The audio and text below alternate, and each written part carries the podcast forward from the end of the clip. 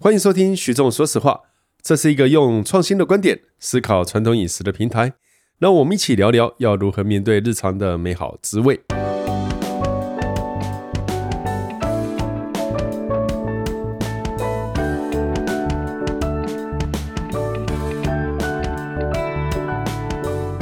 大家好，欢迎收听徐仲说实话。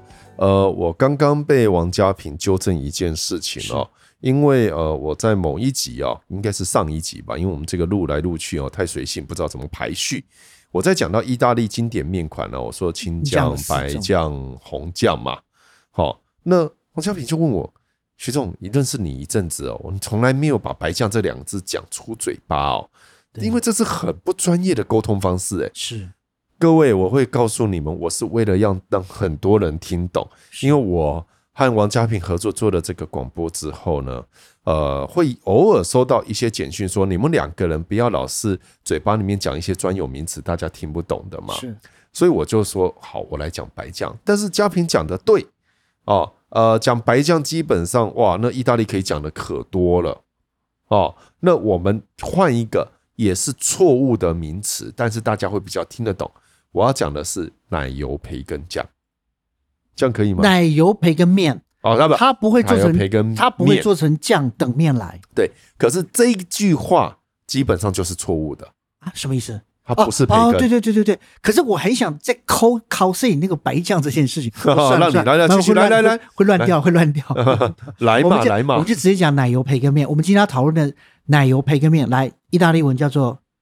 卡布卡布纳拉，卡布纳拉，卡布纳拉。你这样讲，我突然间笑出来，是为什么？你知道？嗯，其实卡布纳拉如果硬硬要翻的话，它其实叫煤炭工人面嘛。对，煤炭工人。那你在讲煤炭工人这一件事情，台湾其实听得懂的人又不是那么。对，我觉得这样的翻译很难，你很难体会这个面。其实翻成奶油培根面，虽然是罪不至死，可是就是也至少你比较有那个想象的那个完成品在那边。好，应该是这一个话题我来提好了。我们为什么要讲这一件事哦？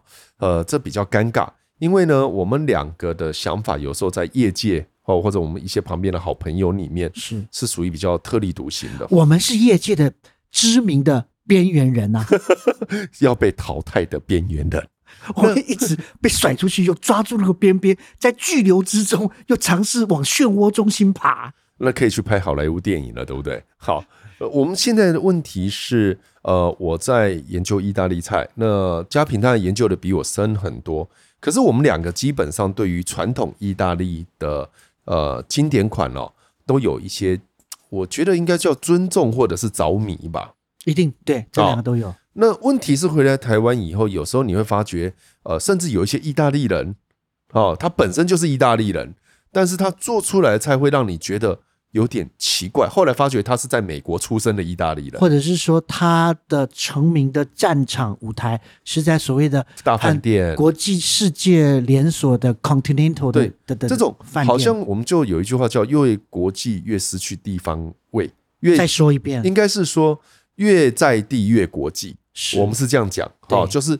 你能够表现出自己的这个概念，可是反过来说，是越国际越失去地方味。没错，这句话我相当认同。其实两句话我都觉得太棒了。哦，那前面第一句话我觉得是太经典了。如果做到前面那句话，越在地越国际化，那个真的是棒极了。对，所以你我我你呃，我狭隘当然一直一天到晚被耻笑，但也就是我不是耻笑，你的狭隘会占据我们很多录音的那个。录音的那个软体的空间，每次你想上厕所，我就只好这样讲。狭隘。那呃，所以有一些我们这一次在看很多业者哈，要出这个呃奶油培根面，好，那网络上我们很多朋友也其实都叫好，也都告诉我说很好吃。其实不乏很多一些人有去意大利，好，那也旅游过。呃，你要说他见多识广或怎样都可以，但是他至少不是不知道这一款面的人。是。但是当他面对培根可以出现在这一段经典面条，而对方在宣称的是他跟意大利的渊源，我和嘉平会看了以后眉头就一直皱，会觉得你如果是说你今天是一个创意的概念，好，或者是你自己的思维去做一个奶油培根面，OK fine，我觉得这都是正常的。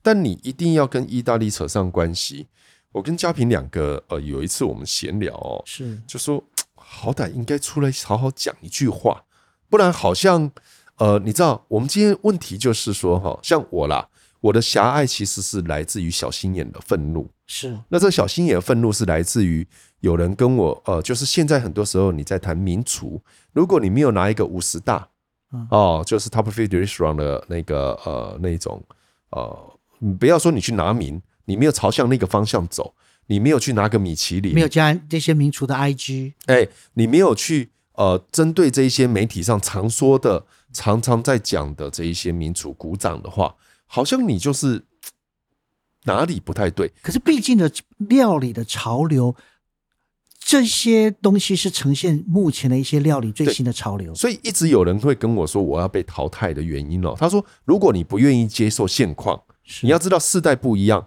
现况不一样，所以如果你要拿到发言权，是，那你就要去接受有这样一个现象。那我是接受这个现象，可是我往往会觉得你是不接受，所以你才来录 podcast 要有发言权。应该是这样来说，你可以这样说，我承认。但我要说的是，我接受有那录音带有 A 面，那必然有 B 面嘛，对不对？那我们可以变成 B 面第一首，这一首这是哪一个电影在讲的？男朋友女朋友在讲的那一个电影嘛？哦哈，对不对？所以我们今天在谈的就是说哈。呃，前面聊这么久，其实就要讲卡布纳拉这卡布纳拉这一道面。第一点，培根就是错的。好，我再讲一次，培根就是错的。我们刚刚讲了，我们现在再回到我们最源头的。我们今天要告诉大家，聊一聊我们心目中正统的，不是我们心目中事实上就是意大利正统的卡布纳拉这一奶油培根面。这个翻译的中文就是错误的。重点来了，它只有一个字是对的。嗯哼。卡布纳拉翻成奶油培根面，只有一个字是对的。嗯、告诉我哪个字？面，它有面，它有面、嗯，就是这样，就这样。它没有奶油，也不应该用培根。嗯哼，就这样。应该是还有回来，大家对培根的概念是什么？嗯、我我这一点哈，我在从事这个呃食材的探索哈，往往会觉得大家对培根味道被制约了。OK，就好像呃，我们要吃那个汉堡上。煎到恰恰完全没有油的那个培根条，这样。对对对，它其实，在某个程度上，各位你去超级市场看，它这些培根的味道，你熟悉的味道，是后添加出来的。是对。所以呢，呃，真正的培根，真正的卡布纳拉不放培根，告诉我要放什么？食材达人，关卡嘞。呃，翻成中文，哎，你每次你考我原文，来，我考你中文叫什么？咸猪夹肉，盐渍风干，风干，我们就很精准的，应该叫做风干猪夹肉。对，然后呢，呃，它的乳酪哦，里面要放乳酪嘛？是，乳酪里面有一款非常重要的是什么？就只有一款，Pecorino Romano，罗马的，我讲的很精准的，罗马的羊奶起司。对，因为这一道面，好，它就是罗马代表的面条。是的。那现在好玩了。我们说风干的呃，这一个猪烤猪夹肉，哎，我我不讲原文真的有点难过，你知道 不是很多很多听众朋友都说那个王家平一直绕原文哈，我们听不懂。是真的吗？我是这种人吗？是。然后他说徐总，你们能讲中文？我说好。哎，这一块的味道，你风干腌制之后，它是很重的，重到有一点。强烈到有一点那个猪肉的味道是极浓郁的，而且它的因为它的部位，我们讲这个猪夹肉，我们讲部位，事实上它就是我们在讲那个松板猪，可是并没有取掉肥肉的那一块，哦呵，然后它带着皮下去风干，那它的它就不像三层肉啊，有瘦有肥的交替的，它就是毫不利落的一大块肥肉跟一点点带着油花的瘦肉，在风干之后，那个东西炸出来。的油脂是相当高的，对，很浓烈。重点是哈，你拿这个 guanciale 你在闻，呃，我跟你讲，评价两极。有的人会觉得哇，怎么这么香？有人说这个味道这么可怕。好的 guanciale 切薄片就是直接吃了，就是就是一个沙鲁米了。但是它味道是重的。好，pecorino 羊乳酪，很多台湾朋友不敢吃。其实吃过了，因为羊乳酪很。我们在料理上其实是一个相当重要的一个食材。我我现在讲的是这两个是重味道的，对，两个撞在一起，经过烹煮之后，那味道完全不一样。没有，而且这两个东西加在一起，它还透过我们刚刚讲的奶油、培根、蛋啊，还加上了蛋的东西呢，它的乳化的状况，再把这个已经是你说的两个很厚的味道东西，把猪油都煸出来，都煸出来，然后羊奶起司也融化在蛋之中，再加上呃本来猪夹肉会有的黑胡椒这些东西呢，透过乳汁的状况包覆在面上面，一口下去。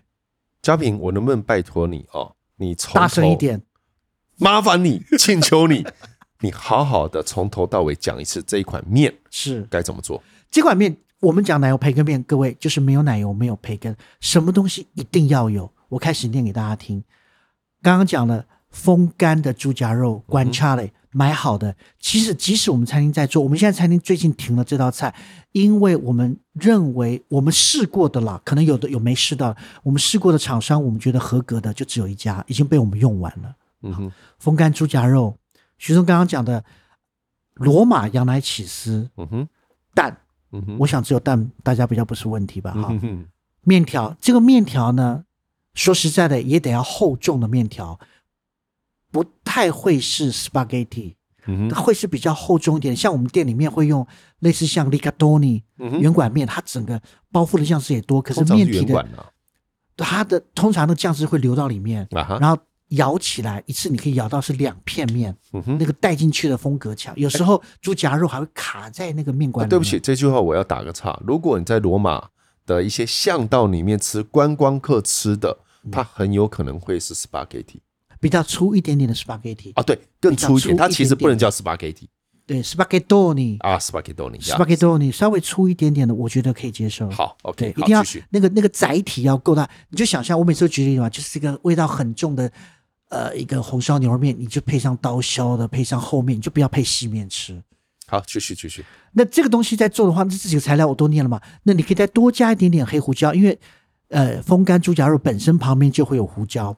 好，我念了全部材料，就只有这些了，就只有这些，嗯、我应该没有漏掉，有连盐都没有哦。对，连盐都没有。有时候连橄榄油也可以不用加，你就直接。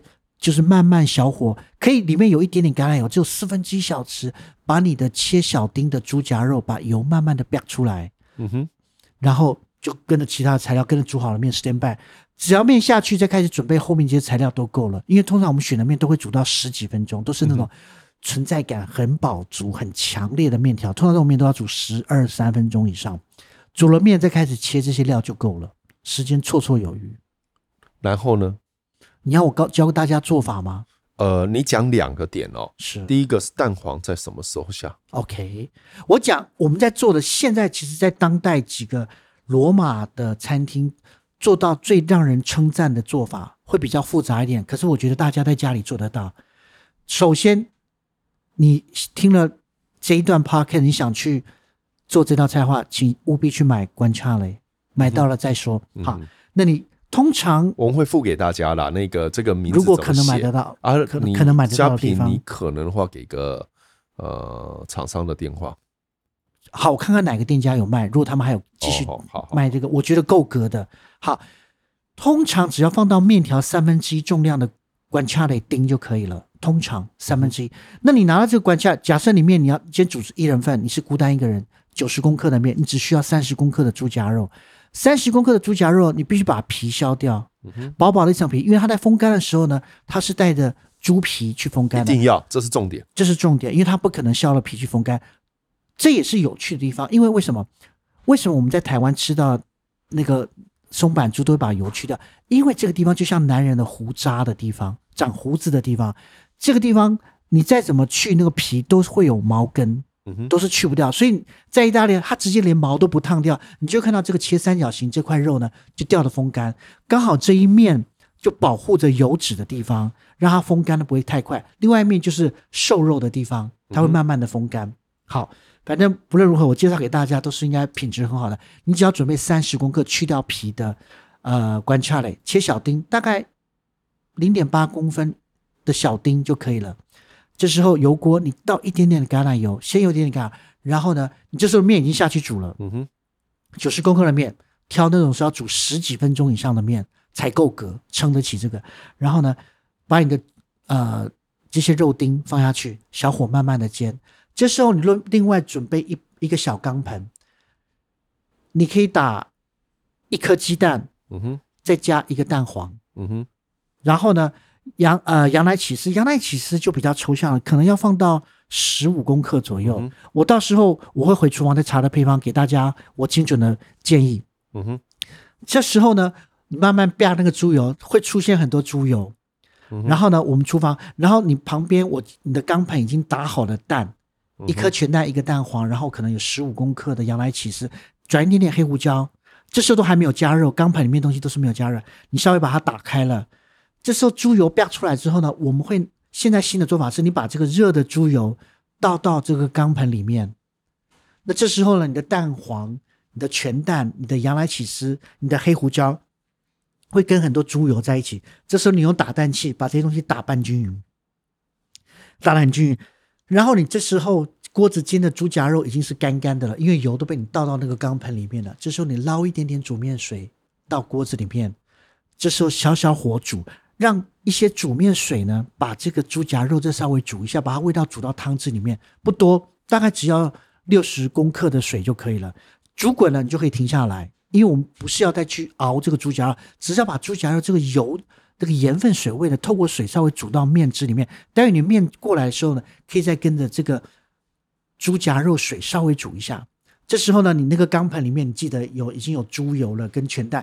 你打蛋器带在手上，你放在煮面机上面，你的煮面水上面，嗯、就像有一点蒸汽那种热热的。对，巴牛马里有他们叫做做沙巴用那样隔水加热。对，这是现在目前最高级的卡布纳拉。我们餐厅也是这么做，就是要让你的蛋汁、让你的猪油、让羊奶起司在这里面打得很 creamy，慢慢的加热。嗯、OK，哔哔哔，你的。面好了，OK，你先把打蛋器放旁边，这时候把你那个面沥干，沥干了，然后倒到平底锅里面，跟着这些有一点点水，可能只有六十公克的水，跟猪夹肉、干干猪夹肉稍微煮一煮，大概只要煮一分钟，让这些面吸了一点点猪夹肉的汁。好，这时候你可以在煮的时间，你可以再把那钢盆确定这个蛋的状况是很 creamy 的，有一点点半生熟。OK，时间到了，你就把刚刚拌的几乎要收干了。这些六十公克水已经被面收干了，跟那些猪夹肉丁一起倒到钢盆里面，离开火，就这样直接拌，嗯哼，慢慢的拌，完成了。你这时候把酱汁倒到盘子上面，再转一点点黑胡椒，再撒一点点羊奶起司，这个是目前我们认为最高级的卡布纳拉做法。我也会附一个视频给大家，嗯，就是我们来过我们餐厅，我曾经邀请来台湾的。一个就是沙拉主厨 Ciccolini 的做法，他也是被邀请在所谓的卡布纳拉日示范给全意大利的朋友看的，那就是这个标准的做法，把蛋黄跟猪油跟羊奶起司先打得很 creamy，在炉火上用热水稍微加热，这是我们觉得最棒的做法。所以我刚刚第一个问题是蛋黄怎么处理嘛？就是只有这样子而已。你全部都讲完以后，我第二个问题哦。是那这样子的这一道经典面，你就有办法做冷冻包吗？冷冻没办法，因为如果你是说做成 meal kits 吗？呃，做成冷藏还是防疫包？如果你把所有的材料都付给客人是可以啊，就是组合的话。嗯、但是你帮他做好的酱汁，做好有点难，因为你打成很 creamy 的酱汁，冷冻再解冻，我觉得没办法。所以这个就是我在谈冷藏有可能，冷藏有可能，冷藏有可能，冷冻的话那个蛋的。状况以我的经验是没办法的，应该是就我来看这一次，呃，为什么突然间提到防疫经典包哦？是是我在思考说，意大利其实他们也出了很多这个冷冻包啊，有有食品大厂也都有，他们就要抱着被很多人善辱骂、讪笑的方式，对对对，去上架，因为因为再怎么样都不能让所有的人开心。不是因为意大利这一件，呃，我我再回到被笑很多次我的狭隘观点哦。就是有些面条哦，它就是要现点现吃。对，没错。你有些东西你还可以事先先处理好，然后用急速冷冻，然后再处理，它不会太差。但有的时候那个香气，你只要不是现点现做，它其实就完全不一样。没办法，其实就好像俄阿米爽可以外带，嗯，可是麻酱面应该很少人会外带吧？嗯，带回家，然后焖了二十分钟、三十分钟吃麻酱面。那你吃的就不是在吃完美状态，你倒出来是应该是会哦，这是挖贵行？对对，勾出来就是这样嘛。我是我是没办法，可是就是说，之所以为什么我们 Solo Pasta 在疫情的时间，我们只出 meal kit，因为我自己不能接受意大利面煮好了放在盒子里面送回家超过五分钟吃，我觉得是没办法的。嗯、所以有时候你会发觉，我觉得这蛮有趣的一点就是，呃，我们刚刚在讲到，当旁边一些朋友也算是见多识广啊、哦，也都到处去旅游，可是对食物的态度，你要说。呃，这件事情其实我们有一次好像跟朋友在聊到美食家的定义哦，究竟你是到处去吃，你吃过的高档餐厅够多，你叫美食家，还是你对食物的文化哦够认识，还是你的品味，也是美食家的一种啊？哦，它都是。可是拉到后来，这都是品味啊，都是品味嘛。哦，但是拉回来，我会说，呃，我先讲啊，我到现在，我希望我呢有一天能够被成为。被人家叫美食家，嗯哼，我希望，但目前的我还没这个资格。那是因为在我认为的美食家的定义里面，有一块是要对食物的完美感要极度的尊重。完美感这三个字很抽象，是，所以我对我而言的完美感，也就是说，它是在地人认为的好的状态。那你谈到美奶油培根面哦，我去意大利之前啊，哦，其实我就是认为那就是培根嘛。OK，哦，一定要有奶油嘛？对，一定要有奶油嘛。但是到后来你会发觉，当朋友意大利人拿起一个蛋黄在你现场，哦，对啊，在家里面也是这样做啊。是啊，是啊，家里面做得来啊，可以做的，因为他们关家里到处都可以买到好的。对，然后这样子在打的时候，你吓一跳，说：“哎啊，不是应该？”我我再回到我刚刚一开始啊，我说是白酱嘛。对不对？嗯，哦，做白酱用面粉啊，什么酱调出来的哦？那个是巴修麦哦，巴修麦啦。其实你就会发觉我的观念，我在那时候是受到很大的冲击。是，就是想说，你拿蛋黄干嘛？哦啊，你为什么这样打？诶，蛋黄是生的耶，你为什么就把它这样放进去啊？为什么面不是这样煮？那所有的人会用一个更诡异的眼神看回我。你你到底是在奇怪什么？我们也有很多很奇怪的做法，外国人看到也会觉得很奇怪的。哦，的也是会有。你慢慢。当时我其实以慢食哦，因为最近有人在采访我，到底问我什么是慢食，嗯，然后也问我说，是不是慢食的每一个人都像我一样这么偏执狭隘？好，我说那倒不见得啦，是偏执狭隘才会被选去慢食念书的呢？啊，也不见得啦，不能这样讲，我是特例啦。但是我一直觉得是，如果你没有把基本的品味和方向搞清楚，在地的人为什么要这样吃，是，那你去谈创意这一件事情。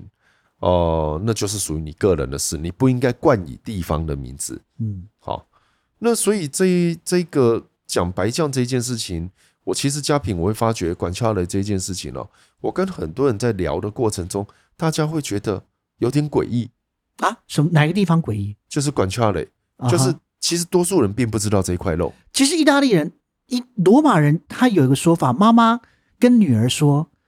如果今天一个男生叫你去他家吃饭，做卡布纳拉给你吃，他没有用 guanciale，只有两个可能：一他太穷买不起；二他品味太差，不知道用 guanciale。嗯，就是这么简单。可是，在台湾其实知道这块肉，因为毕竟不是我们的东西了。对，可是你要说猪脸夹肉，嗯，好，或者嗯这块 guanciale，对，脆胚啊吧，我们是松板猪嘛，啊，去掉油了，去掉皮了，叫松板猪。哎，对，我们就吃了凶了。哎，对对对对，抢着买了哦。所以你当你讲到这一块有品味这一件事，当我开始讲，其实你叫松板猪哈，这也是一个诡异的说法。他他那个从头到尾就是跟松板没半点关系，只是因为松板牛很贵，然后就叫那个那个，你可以叫痉挛，也可以叫，其实有很多的称呼啦。对对对，那时候我第一次听到痉挛，我也吓一跳啊。那是中国的称法了，是是是。但是呃，那是一个历史故事啊，好懒得讲了。总而言之，这一块肉。台湾人吃很凶，所以当你说这一块肉有品味，我觉得大家是认同的。是啊，是啊，那那我跟意大利人在沟通，后来我就是讲这块我们是拿来煎，好，然后我们拿来直接吃，新鲜吃，对啊，那他们是吃一定要腌制过后，而且选够大的，这个还带着毛的，在在墙上挑最后那个，对对对对对，又厚厚的话要花更长时间风干，带来的风味又更强。所以我会觉得，在品味这一块路上，其实我们有共通的语言，只是一直找不到那个建构的桥梁而已。会有时候会截然不同啊，就好像吃蔬菜，我们吃清脆的，意大利人也觉得好吃，嗯，他们吃炖烂的，哎，你放下了自己的平常有的习惯，哎，炖烂的有时候有特别的风味。呃，你要说花椰菜、西西里的各做法嘛，种各种的各种菜，稀巴烂的菠菜都有啊。啊，可是我也必须说哈，我跟意大利人沟通，当我讲到这个 guanciale 哈，跟我们的猪脸颊肉筋的关联性，大家都很愉快，对不对？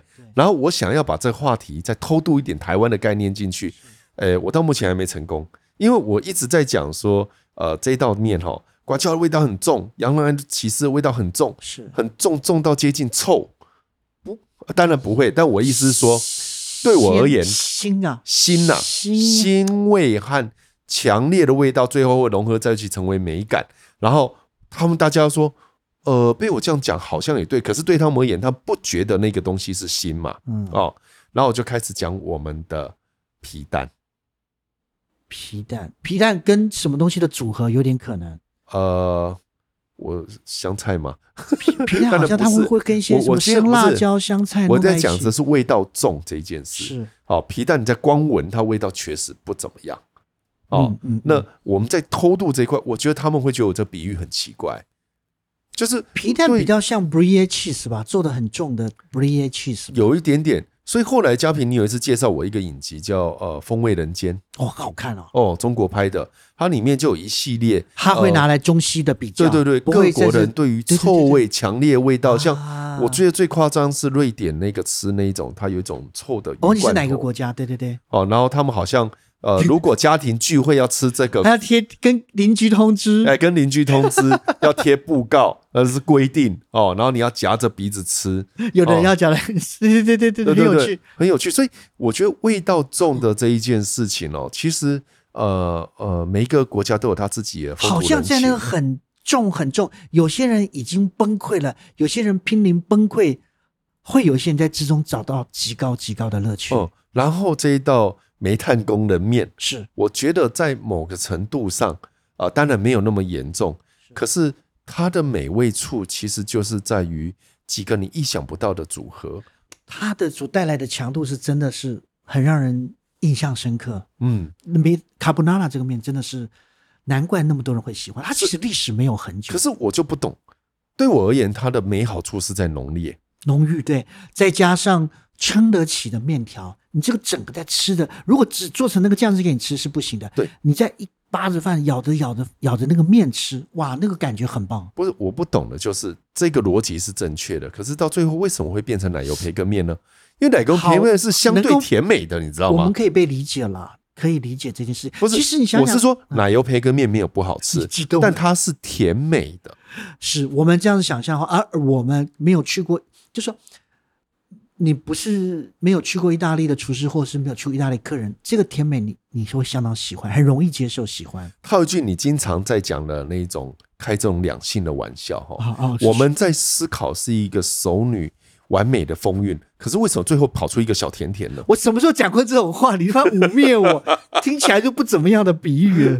真的吗？我什么时候讲过这样的话？各位听众，我根本没什么，还套我想办法套路你的思维啊！而且你们讲，我常常讲什么烂比喻啊，烂比喻。所以我的意思就是，我不懂为什么会有这个转换，但我也不否认买一个培根面也不错，也好吃，但是呢。不一样的东西，两件事情，两件对，那不一样的东西，对，嘿，大概是这样。所以这一集在聊，我们没有聊一个台湾的对比。对，这样想一想，好像说你你在听京剧，跟在听那一夜什么，有一首歌叫什么那一夜什么 One Night in 北京哦，那是两件事情啊，对，两件事。我们这样，我比这举这个例子对不对？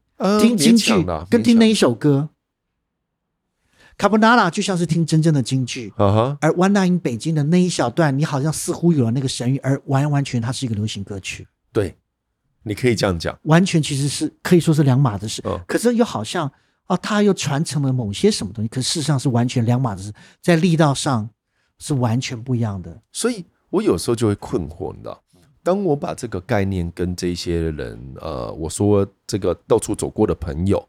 哦，到意大利也吃过，朋友讲，他们想一想说，哎，对哈，是不一样，但大家都会说，可是奶油培根面很好吃啊，好吃吗？他们真的他们是建构他们的称赞是在好吃的这件事情。那我就觉得所有事情，如果你只是好不好吃，你这个我不知道哎，因为我再讲下去可能就得罪所有人。我我会觉得只有讲好不好吃，这个实在太肤浅了，你知道？哎，很多很多在讲好，只有讲好吃的 podcast，你去听那个就好了啦。好啦，当然我这样这一句话，我我我觉得我应该收回来啦。哦，哦，可是你就会觉得能不能再多一点点心思？当然，如果大家再多一点心思，我就不用当边缘人了嘛，我就不用被淘汰了嘛。就就听听看边缘人的呐喊，因为大家一直在，就是因为大家都一直往漩涡卷进去啊，所以我们这边缘人就显得特别的有趣了。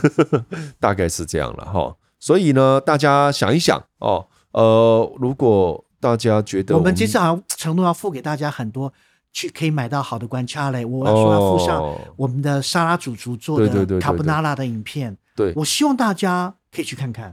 我也希望大家能够听听看边缘人不一样的声音。当然在听啊，人家就是在听才知道这样子好，好，那我把刚刚那个付钱收回来。好，好，哦，好，OK，哦，好，呃，跟大家道歉。好，那今天就先到这里了。好，好，谢谢各位，谢谢，谢谢拜拜。